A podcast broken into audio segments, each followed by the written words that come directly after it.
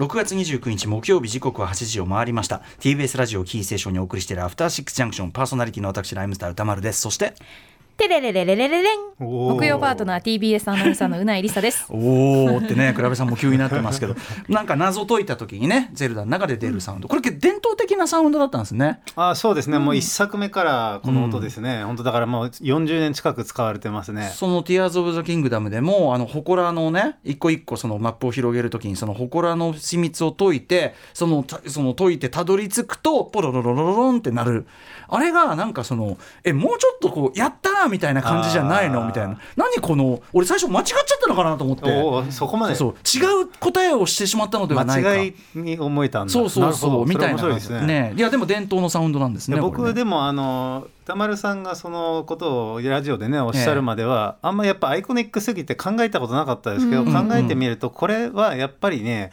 あのあんまりこう嬉しすぎる音ではダメだと思っていてなぜかというとこのリンクは不思議な神秘的などっかを冒険してるんですよね。うんでその過程で一個謎を解き明かしただけで、まあ、ティアキンで言えばゾナオ族の全てを分かったような音が出ちゃダメなんですよね。なるほどなるほどやっぱりちょっと一瞬あれ？垣間見えたみたいなその程度の音にしておかないとなるほど。なんかちょっとその神秘的な雰囲気が壊されちゃうからそういう音になってるんじゃないかなってちょっと言われて考えてみたらそういう結論に僕はうんうん。自分なりにたどり着きましたけど、そうか。大きなミステリーのほんの一部がそうなんです。親親ぐらいの感じ。親ぐらいの感じにしないと、うんで逆に男女の最後とかでねあのまあロコラで言うと、うんうん。あの証を手に入れると「ダンタラララーン」あ確かに確かに確かに。音が出るんですよね。はい確かに。うんだからそこにたどり着くまでの過程であんまりこう嬉しい気分にさせちゃいけないお前途中だぞと。おおみたいな。それぐらいの音じゃないとダメなんじゃないかなっていう、うん、ことだと思います、言われてみればそうなのかな。なるほどなるほど。ありがとうございます。いえ。はい、ということでこんな話も含めて本日から任天堂が世界に誇るモンスターシリーズ「ゼルダの伝説」の魅力に迫る連続企画が出演スタートいたします、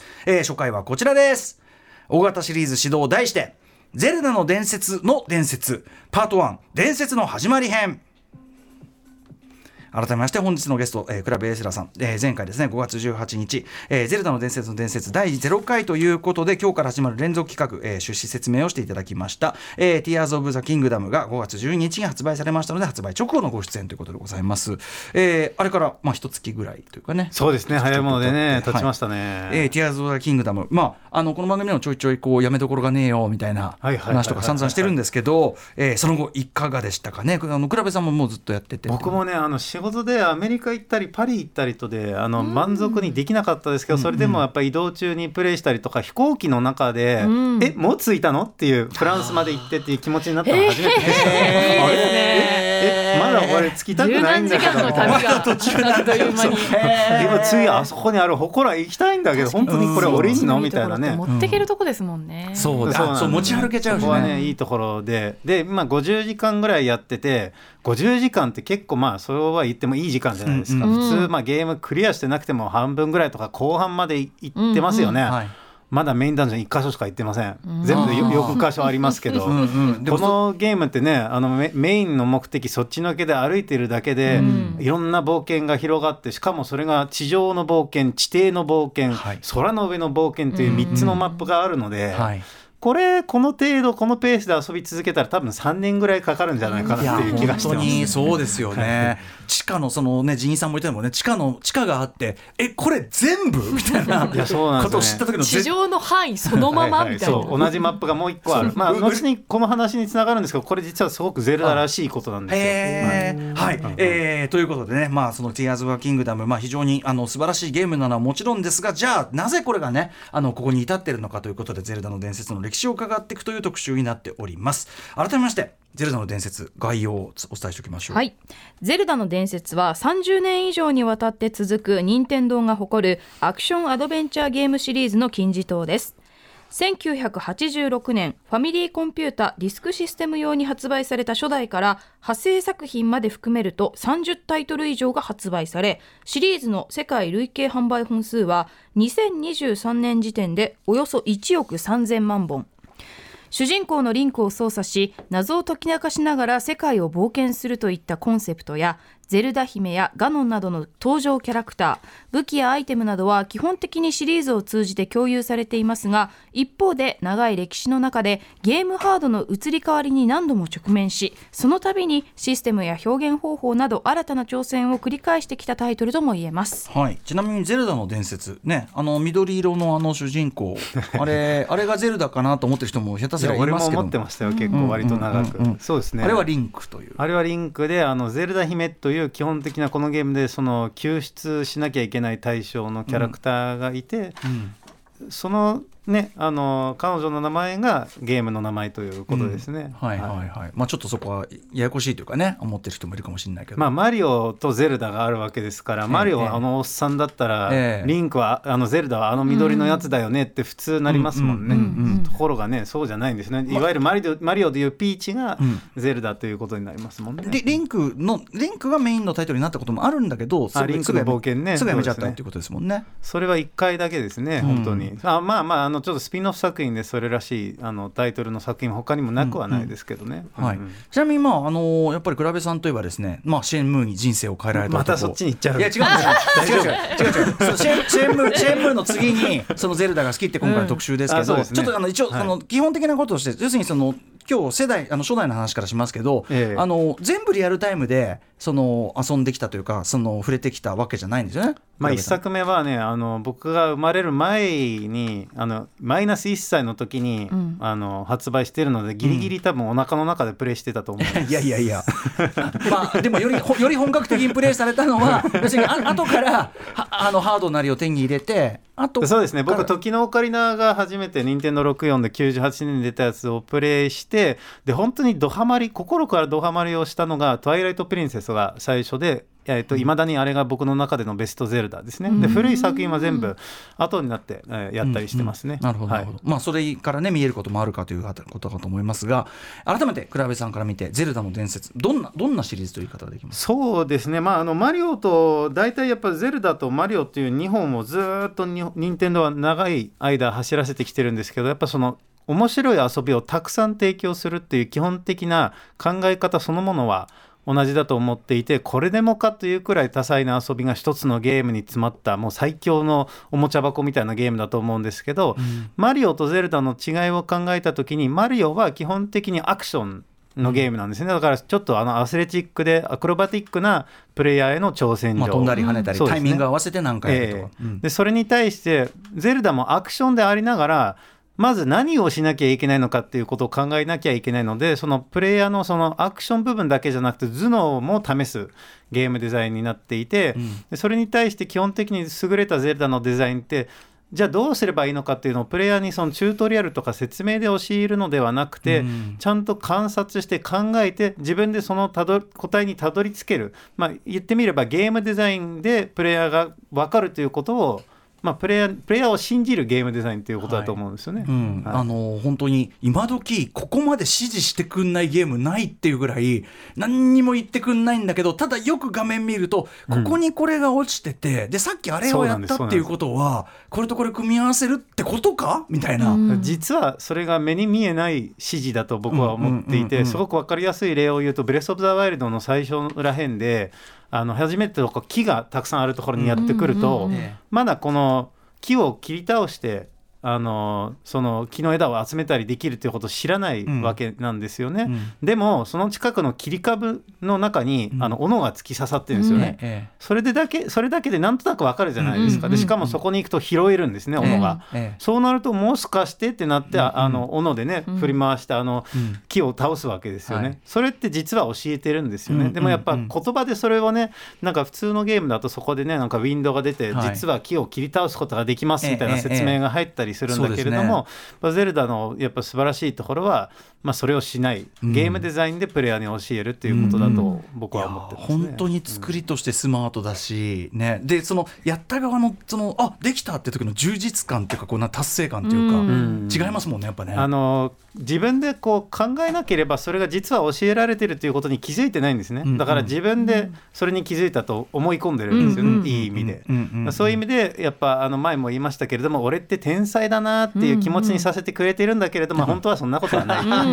させてくれるというところが優れてるんですね。そうそうなんですよね。はい。これえっとゼルダはどういうチームが作ってる作品なんでしょう？まあ、あの本当にそのね長いあの時代にわたっていろんな方が関わってこられたんですけど、生みの親があの宮本茂さんという、はいえーまあ本当にみマリオの生みの親でもある、うんえー方なんですけれども、まあ、彼があのゼルダらしさとは何なのかっていうことについてちょっと先ほどの話と、まあ、直接つながるあの名言を残してらっしゃるので、うん。えーちょっと読み上げますとゼルダらしさとは何なのか？と聞かれた時にお客さんをバカにしていないということだと思うんです。お客さんは普通のことをちゃんと全部考えるし理不尽なことがあれば普通に起こると、まあ、それがだからちゃんとゲームデザインでたどり着けるものにするしだけど教えすぎないっていう話だと思うんですね。はいでまあそれに対して時のオカリナの時代に初めて、えーこのシリーズに関わった青沼英二さんという方がいて、はい。彼が今となってはシリーズプロデューサーで、まあ、メインでこのシリーズをリリードしていて、でさらに実はあの携帯ゲーム向けに発売していた「ゼルダを」あのカプコンが開発を担っていたっていう歴史があってその中で藤林さん、藤林秀丸さんという方がその開発をリードしてたんですけれども彼が途中で任天堂に移籍して、スカイウォードソード以降つまるところスカイウォードソードブレス・オブ・ザ・ワイルドティアーズ・オブ・ザ・キングダムのえーディレクターを務めています。まあ、主にこの3人がキーパーソンと考えてもいいかと思いますけど、まあ今のゲームだとね数百人で作るわけなので、もちろん彼らだけの貢献によるものではないと思いますね。はい。えーということで今回「ゼルダの伝説」の伝説シリーズ、まあ、本格始動第1弾なわけですが今回は初代から4作目「えー夢を見る島」までの初期作品ということでどんな感じの話になりそうでしょうか？そうですね、まあ、簡単に言うと黎明期であるわけなんですけれどもこれ初代ゼルダが発売した1986年ってまだ家庭用ゲームの歴史がすごく浅くて、まあ、特に日本においては、まあ、海外だと PC ゲームの文化とかありますけど日本においてはやっぱアーケードゲームといえばゲームっていう歴史がある中で、まあ、アーケードゲームというのはプレイヤーにコインを投入させなきゃいけないので基本的にはい。俺って天才だなっていうのはダメで地獄に突き落とさなきゃいけないあのできるだけ早くできるだけ早くゲームを終わらせてきますよね、うん。殺してきますよね。そうそうそうなんです、でそれがその天才になった気分を味わわせるゲームと全然違うので任天堂がまあいち早く家庭用ゲームらしさとは何なのかっていうのをマリオとゼルダという2つのシリーズで追求していって、その中で、えー、と最終的に彼らのマリオなりの答えとゼルダのななりの答えが出てくると思うんですけどその答えが出てきてゼルダの基本的なゲームデザインの哲学が完成するまでの流れだと思いますこの4作品は。その4作品が生まれる期間の間に任天堂側も掴むっていうか感じそうでかね。ですすねまさにそうだと思います。はい、えーということでお知らせの後でゼルダの伝説の伝説まず始まりのね伝説の始まりということで初回行ってみたいと思います。After Six Junction. 確かに あ始まってる はい時刻は8時14分生放送でお送りしているアフターシックスジャンクションはい、画面見ながらいろいろ話してたらね、ついつい始まっちゃった。失礼しましえー今回はゼルダの伝説の伝説、伝説の始まり編ということで、ゲームエンタメ情報サイト IGN ジャパン編集者のクラベエスラさんお越しいただいて伺っていこうと思います。クラベさんよろしくお願いします。はい、よろしくお願よろしいします。くお願いします。ということで本日は1986年の初代ゼルダの伝説そして翌年87年のリンクの冒険91年のゼルダの伝説神々のトライフォース。93年ゼルダの伝説夢を見る島までの4作品を解説していただきます。この4作を通じて倉部さんが言うゼルダらしさが確立されるまでの流れについてお話ししていただきます。はい、まあ、あのこれから話していくにね、あのずっと通じていくゼルダらしさというね、ことの話が出てくると思いますんで、ぜひぜひこの1回目から聞いてくださいということで、まず、えー、ワンパート目はこちらです。1986年初代ゼルダの伝説読み解くキーワードはゼルダの基礎。ゼルダの伝説は1986年2月21日にファミリーコンピュータディスクシステム用として発売されました。プレイヤーが主人公のリンクを操作しながらゲームを進めるアクションゲーム。リンクが進んでいくマップはフィールドとダンジョンの2つからなっており俯瞰視点で表現されています。剣と盾ブーメランなど各種アイテムもすでにこの時から存在しているということです、はい、ということで、クラブさん、ぜひ解説お願いします。はい、まあ、うないさんがおっしゃってくれたように86年発売ということで、まあ、僕はおなかお腹の中でリアルタイムでプレイしていて っていう話はさておいてこれね、はい。86年めちゃくちゃすごい年なんですよゲームの歴史において。というのも、まあ、ゼルダが出ると、うん。あとは「ドラゴンクエスト」がおこの年に出ているので、まあ、後のことを考えればいわゆる日本の RPG のスタートを切った作品。そして、まあ、ゼルダは、まあ、日本のアクションアドベンチャーのベースみたいな作品なので、まあ、もう本当にこれほどの重要な作品はなかなかないくらいの作品が2つ出ていて、さらに「メトロイド」と「悪魔城ドラキュラ」も出ているので、うんうんまあ、一つインディを中心に今でも流行っている「メトロイドバニア」という、まあ、探索をする横スクロールというジャンルも実はここから始まっていると言えるのかなと思うので、うんうん。まあものすごいこの80年代の開発スパンも短いし出てくるゲームゲームの数も、まああのすごいしあの当時ゲームを作ってた方の多くはあのインディーゲーム今のインディーゲームの作り方と似ているという話をされていて結構少人数で割と早いスパンでこうゲームを作る時代だったんですよね。でまあファミコンブームみたいなものがあの日本では起きているわけなんですけれども、うん。あのやっぱその今のね数百人で作る開発っていう時代とは全然任天堂社内でも違って、うん。それこそ宮本さんとか、まあ、ディレクターの手塚さんだったり作曲家の近藤さんが短い人数を動かして作っていて、ですごくなんかねあの詳しい企画書があったりするのかというと当時の、まあ、今のあの当時さんのインタビューとか読むと、うん。あの作曲についてもなんか洞窟の中の音楽は短い BGM だけで説明以上みたいなね作曲家に対する依頼書、それしかなかったりとかあるいはその泉の場面ではファンファーレキラキラで説明は以上みたいななんか本当にシンプルな時代、うん。うん重奔放な感じな、あのー開発現場だったのかなっていうのが容易にせ、想像できるんですけれどもだからこそやっぱりいろいろと新しいアイディアのゲームがあの生まれてくるわけだと思うんですね。はい、で、まあ、これはあのディスクシステム向けにね発売してるんですけれども、まあ、なディスクシステムとはそもそも何なのかという話をすると、まあ、フロッピーディスクみたいなものにゲームを書き込んで持って行って書き込むっていう、まあ、ちょっと古のダウンロード販売的な感じのもので、まあ、その直接お店に持っていくという意味ではちょっと給油と似てるところもあるのかなと思いますけれどもガソリンスタンドのね、うんうんまあ、そういう感じのあのプラットあのプラットフォームでたあのゼルダが出たりメトロイドが出たりしてるのでまあいろいろと刺激的なゲームがあの出てたわけですけれども、まあ、僕はあのリアルタイムで遊んでなくて後から遊んでるのでやっぱこの頃のゲームを今遊ぶとやっぱそのまだアーケードのルーツから十分に離れていいなくて、やっぱその理不尽ないじめっ子なゲームデザインっていうのはどうしても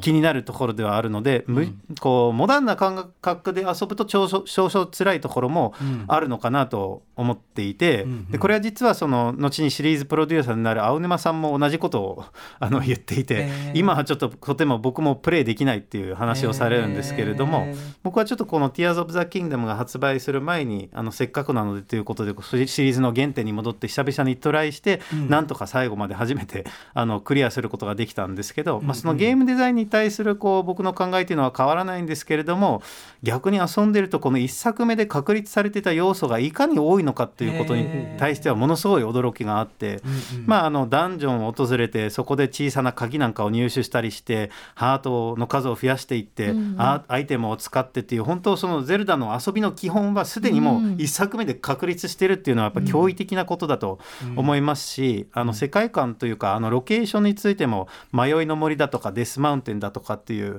まあ、ティアーズ・オブ・ザ・キングダムにも登場するような場所がすでに登場してるし、まあ、なんならブレワイとかティアキンでみんながねあの何回も殺されてるあのライネルだってすでにいるんですよ。でもこいつ30年も前からリンクを困らせてると思うとちょっとすごいなと思ってみたりとか、まあ、そういう意味ではこの1作目でできたことっていうのはあのかなりすごいんだけれども、家庭用ゲームらしいゲームデザインとは何なのかっていうのはまだ回答が見つかってない時代と、はあ。あの言えるんじゃないかなと思います。でこれはマリオも同じなんですけど、当時の初代スーパーマリオブラザーズと初代ゼルダの伝説だとマリオの方が遊びやすいんですよね。でなぜかというとマリオっていうのは純粋なアクションゲームなんですよね。あそこまでお前ジャンプできるかっていう問いに対して頑張ってやるって言って何回死んでもとりあえずやらなきゃいけないことは分かるんですよね。でもゼルダのその頭脳を使うゲームデザインにそれを当てはめると、いやそもそも俺何をすればいいんだよ教えてくれよっていう感じになるんですよね。まあ、よく僕爆弾を例に使うんですけどその爆弾を設置すればどこかに穴ができると、でもそれがどこなのかは全く教えてくれない。じゃあとりあえずどこかしこもその爆弾を置いてみようって言ってやっと穴が開いた時に、俺って天才だなっていう気持ちになるのかっていうと、ラッキーっていう感じなんですよね。だからそこがこのゼルダのベースはすでにできてるんだけれども、それを家庭用ゲームらしいデザインにして、ん。プレイヤーをそういう気分にさせるサービス精神的なところが、んまだやっぱアーケードゲーム止まりな時代だと思うんですよね。ん。でそれが後の作品で徐々にあの開拓されていくと思うんですけど、はい。一方でこの時にはその難解さがやっぱすごく強烈に残っているんだけれども、あの徐々に徐々にやっぱそのフレンドリーなデザインになっていくとともに、なんか大切な何かがちょっと失われていったような感じもあるんですね。えーこの時はあったのにこの時にあったものが。でそれをブライブレス・オブ・ザ・ワイルドが再発見して今の人気につながるのでそういう意味では今でもやっぱ大切な意味を持つあの初代作品だと思います。そそれが何かっていうのはまたまたちょっとあのゆくゆく見えてくるのかなと思います。それはあえてちょっと、はいね謎らしくちょっとゼルダらしくちょっと謎はそのうち「全部タナナナナナナ」ってなるかもしれない。はい、えーということで、えー初代86年でもねすでに結構基礎的な要素は揃っているということですいやけどね。すごいですね本当に。うん続いてえー出た2作目はこちらちらです。1987年リンクの冒険キーワードは RPG 世界への寄り道リンクの冒険は1987年1月14日に発売されたファミリーコンピュータディスクシステム用作品となっています。こちらの作品ではフィールドの移動時を除き横視点で表示され、また経験値を取得してレベルを上げ能力を強化する要素など後続のシリーズ作品のシステムが大きく異なるいわゆる RPG 的な表現が取り入れられました。ストーリー的にはゼルダ姫にまつわる伝説や世界の力の源トライフォースに関する設定が明確になっていく作品でもあります。はい。まあはねゆ唯一っていうかそのはリンクが一応名前ついたああそうですね。この作品がそうですね、これ僕が生まれる3か月ぐらい前なんですけど、ん。いやこのスピード感がすごくてですね、うん。あのこの RPG らしい要素をたくさん取り入れたといううないさんの話なんですけどじゃあなんでそうなったのかっていうともちろんそれは直接あの聞いてきたわけではないんだけれどもまあ分かりますよね、この前の年に初代「ドラゴンクエスト」が出てるわけです。だからやっぱりこの「ドラゴンクエスト」が RPG ブームを起こして、うんそれに対して同じ年に「ファイナルファンタジー」も87年に出てるんですよ、うんなんで早くもフォロワーが出るようになるんですね、はいはい。今だとねそういうスタンドマスタンドまたなんか言えないんですスタ,、スタンドあん？スタ スタンダード。スタンダード。英語だけ言えない。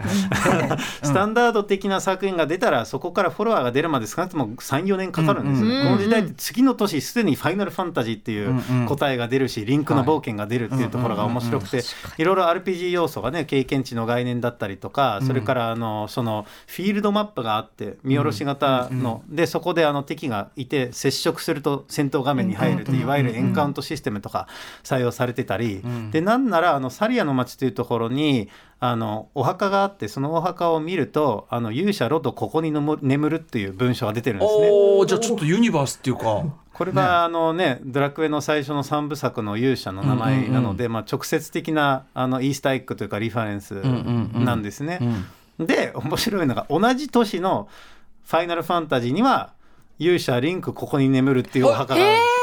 る そうなの？そうなんですそんなことやってるんですか？へえそうなんだ。会社違うのなんですだからみにんなリスペクトし合ってるっていうね。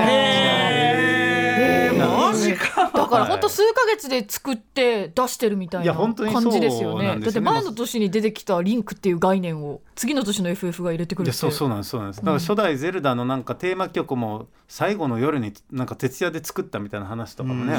あのあったりするまあ業んですけれども。界自体小さいから小さくて若いからできたことかもしいやれないけどね。本当ですね。そういう意味で今のそのねこう大人の事情みたいなものがまだそこまでないん。ゲーム業界だと思うんですけれども、まあ、この作品はそういう意味で他のゼルダ作品と違うんだけれどもじゃあそもそも「ドラゴンクエスト」で RPG っぽくなったのかというと実はあの初代ゼルダの伝説の頃から宮本さんは PC の RPG から影響を受けたと言っていてでまああの RPG なのかどうかっていうのは微妙なところだけど実は強化はしていくわけですよね。リンクっていうのはハートを増やしたりしていくわけだし確かに。なんならあの魔法のメーターが今作から登場するんですけどいろんな魔法を覚えていくっていう概念もうんうん「Tears of the Kingdom」だと頑張りゲージがあったりとか、んあのゾナオ族のバッテリーの持続時間を増やしたりとか、うんうんまあ、実は結構その強化とかの要素が多くて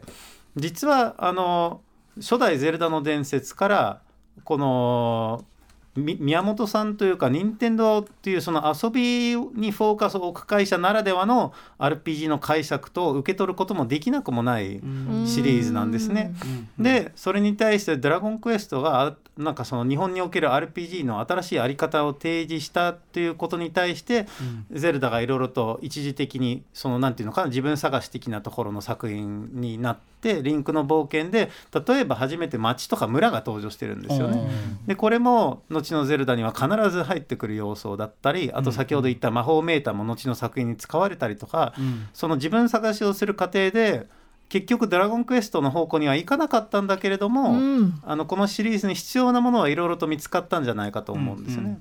で同時にあの任天堂らしいなっていうのはやっぱりリアルタイムのアクションではあると。あのその魔法同じ魔法でもそのウィンドウから選択して数値が出るとかっていう RPG らしいものじゃなくて、うん。ちゃんと自分で魔法を繰り出すという遊びとか、あるいはちゃんと剣撃アクションを自分でやると、でその中でジャンプをして上から下に向かって敵をつくっていう技があるんですね。うんでこれはつく時に跳ね返るんですね。うんうんこの跳ね返ることによってそれがさらにプラットフォームアクション要するにそのジャンプアクションに今生きてくるっていうのが結構斬新なコンセプトでこれが実は後にあの2010年代に出た「ショベルナイト」っていうめちゃくちゃ有名なインディーゲームのあのまあベースのコンセプトでもあり明白に彼らはそこから影響を受けてると言ってるのでゼルダだけではなくやっぱインディーゲームの業界にも実はかなり大きな影響を与えたというのがリンクの冒険ですね。なるほど、はいあとねやっぱ RPG って、まあ、家庭用っていうかうちでやるさっきのそのゲーセンのイズムの匂いをまだ削ってるというところからするとモードがやっぱ変わりますもんね完全にね。うちでじっくりやるっていうそね、もそも論だそれもまたその家庭用ゲームらしさへの第一歩であってそれは「ドラゴンクエスト」の答えなんですよね。でさらにこの後任天堂があのゼルダなりマリオの最終的な答えを出すと僕は考えています。うん。はい。ということで2作目1987年「リンクの冒険」えーでございました。続いてこちらです。1991年「ゼルダの伝説神々のトライフォース」キーワードは任天堂が導き出した家庭用ゲームの答え神々のトライフォースは1991年11月21日に発売されたスーパーファミコン用アクションアドベンチャー。こちらの作品では広大な2つの世界を行き来しながら冒険を進めます。ダンジョン内には高低差があり複数の階層によって構成されています。作中ではマスターソード、瓶など後のシリーズで定番となるアイテムが登場。基本的に初代のシステムを踏襲しながらシリーズの基礎を作り上げた作品となっています。そして今かかっている曲、うん CM 曲なんですけれどもこちら。スチャダラパーうん、スチャダラパーが CM 曲をやってました、ね。あのこれはゲームボーイズっていうあのアルバムなんていうの彼らの方の曲ですけどなんかさっき久々にその CM の映像を見たら、ええ。結構リズムネーション風のジャネット・ジャクソンのリズムネーション風のダンスと結構トラックとか結構とか歌詞結構違いましたけどやってて思い出しましたよ。チクショーって気持ちをね。うん。歌丸さんがやりたかったと。うん、やりたかったっていうか、まあ、その華々しいところで、あんね、こう、仕事しやがってこの野郎って感じがね、あ思い出しましたけどね。はい。いやでもあれめちゃくちゃ記憶に残る CM ですし僕も当時には日本にいないですけど、うんうん。あの神々のトライフォースって珍しくゼルダの中で続編が出てるんですね。はあはあはあで2の時にもこの似たような CM やってて、うんうん。いやなんか強烈に印象に残りますよねこれね。うんうんうんでも今見るとすごいやっぱりかっこよかったですすごく。あんまり「神々のトライフォース」という作品を説明しているようには思えないですけどね。うん。まあでもそのなんていうかなその時の、まあ、90年代のなんていうのノリ？うん若者カルチャーっていうのはまあ日本語ラップとしてはかなり早い例なんでこんな本格的に使った例は、うんはい。あなるほど、うんうん。さてさてということで、神々のトライフォースですが、はいそうですね、まああのこれは91年発売なのでリンクの冒険から5年近く経過してるっていうのは、うんうん。まあ、当時としてはかなり長いブランクが空いていると言っていいと思いますけれども、まあ、そのその間に任天堂はファミコンからスーパーファミコンを発売して、うん。でこの時になるともうそのねちょっとゲーム業界も変わって大きくなって海外でも大ヒットしてファミコンというものがうんもう世界の任天堂っていう時代に入ってるわけなんですよね。うんうんなので一作にかける思いとかリソースとか、うんもうより真剣になっているという時代になっていると思いますね。でその中で結構やっぱ新人もいろいろと入ってきていて例えば F0 だとかスターフォックスのキャラクターデザインで知られる、えー今村隆也さんだったりとかあとは任天堂の、えー開発者がみんなスーパープログラマーと呼ぶ呼ぶあの森田和明さんという人とかが関わっていてで、まあ、もちろんトップには宮本さんだったり手塚さんだったりさんあがいがいたりするんですけれども新しい才能も入ってきて、えーまあ、よりさらに洗練されていくっていう時代になるんですけれどもちょっとこのゲームの話をする前にうん。一回あのその前に出てる「まあ、スーパーマリオブラザーズ3」っていうファミコンのかなり最後の方に出たタイトルの話を、うんうん。あのしたいんですけれどもこれまでずっと家庭用ゲームらしいデザインの追求の話をしてるんですけれども、ええええ。僕の中でマリオ3がそのまあ任天堂の回答なんじゃないかというふうに思っていて。まあ、というのもマリオ2は逆にすごくシビアなゲームで、うん。もうなんか本当に今でいう死にゲーでこれクリアできるかよみたいなゲームだったんですけれども、うんうん対するマリオ3はそういったなんか難しさ、まあ、プレイヤーをこう穴に落とすようなものの代わりに、うん。いきなり最初のステージであのマリオがタヌキに化けて空を飛ぶといううん。夢のような体験が広がるんですね。落ちない。そうそうなんですよね、落ちないというところで、でなんかあの本当にいろんなものをプレイヤーに見せていくんですよね。例えばあのノコノコがマリオよりもでかいあの巨大の国があったりとか、うん。ピラミッドを登ったり巨大な魚から逃げたり太陽に追っかけられたりカエルのスーツを着て高速で泳いだりとか、うん。なんか本当に一番最初に言ったこれでもかっていうぐらいうん。遊びの詰まったはおもちゃ箱うん。という任天堂らしいゲームデザインのうん一番最初の例なんじゃないかなと僕は思ってるんです、ね。要するにもう空飛べるんだからそういう意味ではもうあの気持ちいいっていうそうなんですよね。うわうわこれおが死んだっていうよりは気持ちいいっていう方を優先させたそうですまさに楽しい気持ちいいっていう。そうでそれまあもちろんあの適度なそのチャレンジを残しつつではあるんですけれども、うん。その気持ちよさとあといろんな違った遊びをプレイヤーにてて提示するっていう意味でも、うんうん。初代スーパーマリオブラザーズはそのファイヤーっていう能力があって、まああの火の玉を飛ばすことができて、うんそれで敵を倒すことができるっていうのとあとスターっていうアイテムで無敵になるっていうパワーアップがあるんですけど、まあ、この作品だだったらねこの高速で泳げる泳げるあのカエルのスーツだとか、空を飛べたりとかっていう、うなんかそのこれまでにこうプレイヤーが想像すらできなかったような能力がいろいろと加わっていて、ええあゲームってこんなにいろんなことができるんだっていう、うんうんうんやっぱ喜びをプレイヤーに与えた作品なんですよね。うんうんでこの後の任天堂のゲームを見ると少なくとも僕が思うにやっぱそっちのデザインに確実にシフトしていってるんですね。うんうんなのでその後に出るあの神々のトライフォースも確実にその影響を受けてるっていうかその任天堂がそこで得た知見を反映させて、えー、と神々のトライフォースというゼルダのスーパーファミコン向けに発売したタイトルを出していてそれはどういうところであの分かるのかというとまずは謎解きで言うと、まあ、初代ゼルダだったらパネルを押せば扉が開くっていうすごいシンプルなものがあったりあるいは逆にさっきの爆弾の例でどこに置きゃいいのか全然わからないというものがあったりボスにしたら、まあ、とりあえず弾を避けて反撃すれば頑張れば倒せるっていうアクションゲームらしいものだったりとかあるいはあのボスが突然に消えてどこにいるのかわからないっていう理不尽なものとかあったりしたのに対して神々のトライフォースではマリオのパワーアップみたいにいろいろとおも面白いアイテムがあの登場するんですね。まあ、ブーメランといったもともとからあったアイテムにしても例えばその崖の向こうにスイッチがあると。じゃあ、ばブーメランでスイッチを発動できるんじゃないかっていうこととか、うんうん。フックショットにしてもあそこ全然いけねえなと思うとフックショットで引っ張られていってそこに行けるとか、なんかまさにその考えれば分かるゲームデザインになっていて、それがそのロジカルな論理で取り付けるとたどり着けると同時により多彩なあの体験にもなっていくわけですね。で一番僕はやっぱ象徴的であると思うのはこの爆弾問題で、うん。あの神々のトライフォースでは床だったり壁にひびが入ってるんですね。うん。なので闇雲に置く必要はなくてよく観察すれば、ここはもしかして爆弾を置けば何か新しい道が開くんじゃないかっていうのが分かるようになってたりとか、あるいはあのボスでなんか仮面をしたボスがいていくら叩いても全然ダメージを負わないってなった時に、もしかしたらこの仮面を爆弾で破壊できるんじゃないかっていう。うん考えればたどり着けるようなゲームデザインに、んゼルダは初めてここでなったんですね。うんうんはいうんでさらにあのそうしたいろんなその自分の与えられた能力としてもともと押すっていうものしかなかったのに対して今作では引っ張るだとか引くとか投げる持ち上げるといったこともできるようになっているので、うん、敵の戦闘もクリエイティブに例えば樽を持ち上げて敵に投げるとかっていうことができるようになったりとか、うん、あるいはこのスイッチ重すぎて全然起動できないなとかっていう時に何か持ち上げてその上に置くとかっていうことができるようになって、リンクの基本的な能力もちゃんと生かされて宮本さんの言ってていたそのプレイヤーをバカにしない普通のことならちゃんとプレイヤーは考えるんだっていうところまで初めてゼルダのゲームデザインを完璧に持っていけた作品だと思うんですね。なのでそういう意味では、まあ、神々のトライフォースが初めてゼルダらしいゲームデザインが完成した作品だと僕は断言できるんじゃないかなと思っていて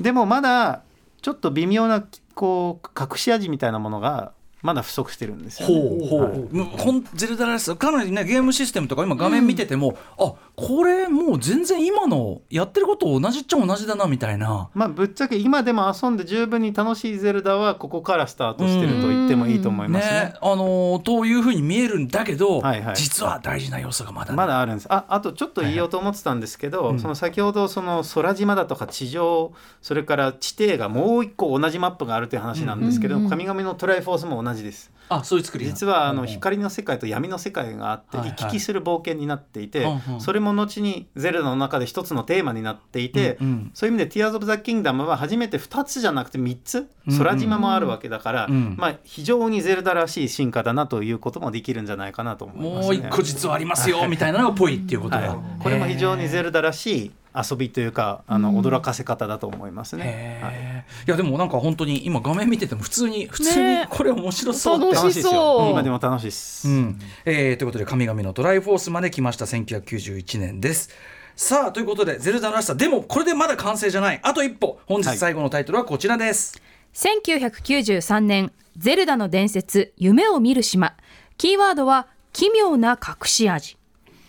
はい。ということで隠し味うん、うん、まあゲームそのものはこの時点で基本的には完成していると言ってよいと思いますし、うん、まあ、このゲームが93年に、えーと、ゲームボーイ向けに発売するので、うん、携帯機向けのゼルダとしては初めての例になってくるんですけれども、うん、まあ本当にあの神々のトライフォースに劣らない体験をあの小さいモノクロの画面でできるんだっていうだけでも、まあ、十分な感動があったと思いますけれども、まあ、本当にこのあの夢を見る島をそのゲームデザインとして見た時にまあ神々のトライフォースの延長にあって同様に楽しいんだけれどもすごく革新的な新しさが目新しさがあるのかというと別にそういうわけではない。だけどそれは別に当然ながらね一回完成してるわけだから、悪いことでも何でもないと思うんですけれども、まああの実はこのタイトルはあの割とサイドプロジェクト的なまあ、あのディレクターの手塚さんはクラブ活動のようなノリで、えー、と作る作られていたと話しているんですけれども本当に任天堂の社員が仕事終わってちょっとこうノリでゲームボーイでゼルダみたいなゲームできるかなっていう感じで作っていったらしいですね。でまさにさっきも出てきたあのスーパープログラマーの森田さんが、うん、あの最初にこのゲームボーイの開発機でゼルダができるかなっていうところからスタートしてるんですね。なのでそういう意味ではあんまり最初からすごく責任感のあるプロジェクトではなかったということが 逆にすごくあの効いてくるんですね。というのも最初にじゃあこれを本当にゲームとして開発しようってなった時に神々のトライフォースの移植としてゲームボーイであの神々のトライフォースをっていうことでスタートしたんですけど途中で夢を見る島っていう独自の作品になっていくんですけれどもそこでやっぱそのね肩の力抜いて作ってたからかいろいろと奇妙なあのことが起きたり奇妙なキャラクターが登場するしたりするゲームなんですね。うん、まあ、まずゼルダっていうタイトルなんだけれどもゼルダ姫がそもそも登場しないと。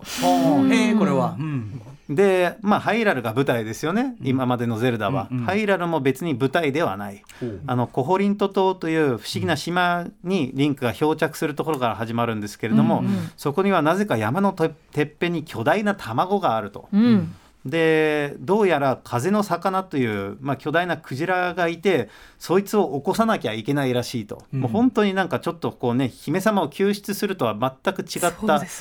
議なストーリーなんですよね。そで、そこにはあのなぜかドッグフードを欲しがるワニがいたり、えー、あのなんだそれ。バナナを2本同時にと食べるあの二刀流でね食べるおじさんが登場したりとかはあ。アイテムショップで物を払うの忘れてあの外に出ると一生ゲームに泥棒と呼ばれたりとかっていうあの不思議なことが、まあ、とにかく滑稽なキャラクター強烈なこう記憶に残るキャラクターが登場したりするし、なんなら任天堂の他の作品から急にカービィが出てきたり、クリボーがいたりとかっていうあ面白そう。もう何でもあり なんですけど、うん。まあでその風の魚の不思議な設定も実はとてもそのあの世界観とマッチしていて、まあ、ちょっとシリアスな意味でも面白い奇妙なストーリーを秘めた、あのタイトルなんですね。うん。で後のゼルダ作品を見ると、うん。特にあの64の作品とか「時のオカリナ」「ムジェラの仮面」っていうのは、ゲームデザインも素晴らしいんだけれども強烈な奇妙なキャラクターたちがいてこそすごく記憶に残る部分もあって、それが実はこの「夢を見る島」で始まってるんじゃないかなと思いますし「ティアー。ズ・オブ・ザ・キングダム」なんかでもややっぱ変なやついるじゃないですか。いや変よ。変ですよね。変だよめちゃくちゃ。あのなんかどれだろうな。あの看板おっさんとかね。うん。確かに。あそうねずっと看板支えてるあいつとか。うん。いやとかあのほらあのでっかいあの女神なんだっけあれはさ花の妖精みたいななんかあのでっかいあ大妖精ですかね。女性がさ出てきてあの能力上げてくれる人なんだっけ？なんだか忘れたけど花の妖精みたいな。一大妖精みたいな人、歌ほら楽団を連れてって、はいあ大妖精ですね。うん。はいはいはいあの人のキャラとかさいやおかしいですよね。なんか過剰にグラマラスっていうかさ、はいはいはいはいこのせこの世界観に急にこの感じみたいなのとかさ、あれも実は時のオカリナのオマージュというか時のオカリナで一回巨大なグラマラスな妖精が出るようになって、ふわっはっはっはって笑うんですよね。うんうんでまあそういうのですよね、うん。そういうのってゼルダのアイデンティティの大事な大事な一部奇妙さ。で奇妙さですね、ん。でまあそれまでは本当にね和風西洋ファンタジーでね魔王ガノンを倒して姫様を救出してっていうオーソドックスなファンタジーものだったのが、うんはい。ゼルダならではの奇妙さみたいなものがこの夢を見る島で初めて入ってくるので、ゲームデザインは神々のトライフォースで確立してるんだけれども、はい。その大切なアイデンティティみたいなものをこの夢を見る島がなんかね肩の力抜いて見つけたんじゃないかなっていう気はすごくし独ますね。自のトーンというかタッチというか、はいはい。あのーねムジュラの仮面とかなんかこうリスナーのメールとかです。前マイゲームライフかな。あの要するに怖かったとかさ、はいはいはいはい、はい、意見結構あるんですよ。なんかねいびつですよね。なんかトイレから急になんか手が出たりとかね、うんなんか不吉なあの笑みを見せるお面屋さんがいたりとか、うんうん。なんかね本当にこうちょっとこう怖いおとぎ話を見てるような、うんうん。だけれども奇妙でどことなくなんかこうなんていうのかな。あの美しくもあるようなところもあったりして、うん。なんかそういう世界観的なところは「夢を見る島が」あのかなり大きなヒントを後のシリーズ作品に与えたんじゃないかなという気がしますしそれがやっぱこのシリーズが長年覚えられていった理由の一つでもあると思うんですよね。ああなるほど。そうか。なんかそのストーリーとかじゃないとか言っちゃってるけどはい。実は世界は結構癖あるよと。なんかそこはやっぱマリオと大きく違うところでマリオも別にまあその世界観全くないのかというとそんなことないでしょうけれども、やっぱアクションをするゲームなので、本当に二の次だと思うんですね。うんうん。で対するゼルダは確かに遊びがメインだし謎解きだとかボスと戦うとかっていうのもあるんだけれども、うん。探索が入ってくるんですよね、うん。探索が入ってくると必ずその世界観を堪能するという要素が入ってくるので、うんうん。やっぱり世界観も一番重要なのかというとそれは難しいところなんだけれども少なくともマリオよりは少し重きを置いてるっていうことは間違いないと思うし、ん。やっぱ同じようなこうデザイン哲学の根本となる部分が同じでもそういう意味ではゼルダとマリオとで微妙な違いというのはやっぱゲームのフォーマットによってうん。おのずと生じるんじゃないかなという気はしますね。ねえなんかそう考えるとティアキンもへ変なとこいっぱい思い出してきた、変なとこいっぱいありますね。あの骸骨のあいつら倒したらほらその手がぐにゅぐにゅ動いてて、それくっつけると超強いんだけど、超強いは強いんだけどこんなぐにゅぐにゅ動くやつ気持ち悪いみたいな。あとあのファッションのね街とかねあーアテノはいはい村っていうところでみんなキノコかぶってるとかね、あれはもう本当にねムジュラとか思い出しますよね。ああ、ん。そうか。まあじゃあそでもそれがねそんな遊びの中から生まれたって面白いし、はい。あのさっきのさ「テレレレレレ」がさななんなんでこの不穏な音なのっていうでもその不穏感ってなんか合ってんですねあれもつなががってるかもしれないですね。まあ、とはいえね初代からあるので夢を見るそうか島前以前からあるんだけどやっぱりあの世界ってリンクは弱いしなんかその大きな何かに立ち向かってる上でいちいちやっぱファンファーレが流れちゃいけないっていうことだとは思いますよね。リンク自体はそれに喋んないしそんなにこう推しが強いというか色が強い人じゃないじゃないですかですね常に。本当にねだからそこも含めて、だから周りがどんどん濃くできるっていうか、やっぱその音もその世界観の今の位置づけを守る必要があるっていうことだと思うのでやっぱ一番最後は喜ばせる音。それ前まではちょっと垣間見える程度の音っていうのがやっぱバランスとしてできてるんだろうなとうんあの歌丸さんに言われて初めて思いました。ああ。いえいえすみませんね。ど素人のねど素人の素直な感想が時には役にも立つという。はいということで、えー今回初回4作最初の4作というのをねやってき、えー来ました。これ当然うなえさんはあれですもんね。は割と知らないっていうか初めて知るもちろん私はもう64の時のオカリナムジュラぐらいからゼルダを知ったのいでや僕もそうですけどね。でも今話してて思ったのはゼルダってやっぱ明るくないですよね、うんうん。なんかなんか二面性がありますよね。明るい一面もすごくあるし、うん。なんかムジュラのタイトル画面ってなんかねクロックタウンっていう街ですごくここ幸せな楽しい街なんだっていうところから音楽も含めて入ってきて、そこで急にあの月が映ってスカルキットが立っていて「てーん」みたいなこう音になっていって、うんやっぱその二面性は非常にゼルダらしいなと思いますよね。そうか、うん。二面性まさに世界もね二面があるね。二面があったりとかね。ことですね。そうそうそうなんですよね。言われてみると。はいはい。ということで改めましてこちらの4作総作、えー総括します。次回に向けてのね総括です、えーゼルダシリーズにとってこの初期はどんな時期だったと言えるでしょうか？まあそうですね。本当にやっぱりその家庭用ゲームの回答がまだないところから始まってそこで任天堂は「ゼルダとマリオ」っていうゲームを走らせていって、えー徐々に答えを見つけ出して、えーゼルダらしさを確立させてさらにそこにその味みたいなものもつけてっていうところまでここで一回ゼルダの基本ゼルダに必要な要素が全て、えー完成するところまで来てるということだと思いますね。なんかでも本当に今日の特集特にその、えっと、スーパーマリオブラザーズ3でモードがそ、劇的に変わったっていうのは言われてみてああなるほど。マリオとゼルダの進化っていうのは必ずつながりがあると僕は思ってますね。うん。やっぱ同じ人たちが作ってるし、それぞれのタイトルを交互に開発して学んでいるものは必ずあると思うので。そのなんかその社内のそういう記録とか残ってないんですかね？その要するに家庭用ゲーム機なんだからこうすべきという回答を我々はついに見つけたのだみたいな。だからあのあるとするならば宮本さんがあの初代マリオブラザーズでいち早く気づいたのはもうあのアーケードゲームはスコアを競うものだったのに対してこのゲームはスコアは残すんだけれどもそれが一番重要ではない。おまけのようなものであって、このステージをクリアすることが目標であるっていうのを家庭用ゲームの一つのデザインとして考えたっていう話はありますよね。まあその中で面白い例としてマリオって最後にあの旗に登るじゃないですか。うんうん旗の一番上に行けばボーナスポイントが増える。だけどそれがじゃあ一番重要なのかというと旗の下の方でもね、クリアしたっていう概念とクリアしたとみなすというのが、うんうんうん。やっぱ家庭用ゲームらしいデザインの第一歩なんじゃないかなっていうのは僕勝手に思ってますけどね。面白い、はい。なんかちょっと改めて考えてみたことなかったことなんでなんかすごくああなるほどって思いましたその話も。まあ、僕も宮本さんのセリフを読んで思っただけですけいどやいやいや、うん、でもさすがでもさすがにそれはだから「ティア・オブ・ズ・キングダム」遊んでてさすがやなって思うような何かと完全に通じてますもんねやっぱうね。んそうですね。さてさてということでこんな感じで「ゼルダの伝説」の伝説シリーズ初回、えーお送りしたわけですが次回「伝説の伝説」取り上げるタイトル時代どのあたりでしょうか、はい、次はまあ 3D ゼルダの時代にあって入っていくわけなんですけれども、まあ、この 2D, 2D ゼルダが築いたあの先ほど話したゼルダらしさをどのように 3D に落とし込んでいくのかという話に入っていくわけだしその過程で当然ながら新しく得たものもあれば、うん。あの失いかけたものもあるはずなので、まあ、それが先ほどのねその初代ゼルダが実はすごく持ってるものだったりもするので。なんだろうあそうかそれはまだ謎で残ってんだそうなんですよね。それが次回にまあつながってくるのかな。まああのゼルダをよく知ってる方なら何のことなのかよくわかるんじゃないかなっていう気はするんですけれどもね。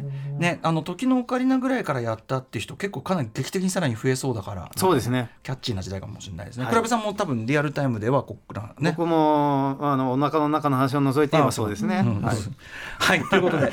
えーゼルダの伝説の伝説第2回をお楽しみにしてください。また来月を来月かな？お送りします。よろしくお願いしはい、ます。最後にクラブさんぜひお知らせをお願いします。はい、えっ、と IGN ジャパンではですね、さまざまな記事ですとか感想動画を掲載してます。ゼルダのコンテンツもたくさん出しているので、よかったら読んでいただきたいのと、まあ次回に向けて僕の一番好きなゼルダがトワイライトプリンセスだっていう話をしたのでそうお約束はできないですけどアイジェンジャパンの YouTube で実況プレイちょっとやってみたいなと思ってるので、ちょっとアイジェンジャパンの YouTube を見ていただければと思いますトワイライトプリンセスってこれ何年のハードって何これ2006年でゲームキューブと Wii で同時発売なんですよね。なるほど。まああのげちょっと期待しないで待っててねという 感じそうですね、はいあとはあのツイッターもやってますのでよかったらフォローしてください。はい、ということでございました。大型企画、えー、第1回、まずは1回終えましたが、ずあのどうした、倉部さん、1回終えて。いやこんな感じなかなかねこの伝えなきゃいけないことが多くてそれを全部この時間内にできるかどうかという不安は結構あったので、いつもよりはあの結構メモも取ってこれも喋んなきゃ あれも喋んなきゃっていう感じで僕普段全く何も見ないで喋るタイプですけど、今日はさすがになんか後悔しそうだなと思ってこういろいろ喋んなきゃいけないところをマークしてた結果 ちょっと喋りがいつもほど自然ではなかったのかもしれない。いやいやいやめちゃくちゃわかりやすかったですよ。はい、えーいつも本当にさすがでございます。ねとんでもないですありがとうございますはありがとうございます。こちらこそです。期待しております。これからもね。続きよろしくお願いしますはえー以上、ゼルダの伝説の伝説、伝説の始まり編でした。倉部エスラさんでした。ありがとうございました。ありがとうございました。明日のこの時間は1週間の番組を振り返るフューチャーパストスタイリストの伊賀大輔さんが登場です。After Six Junction.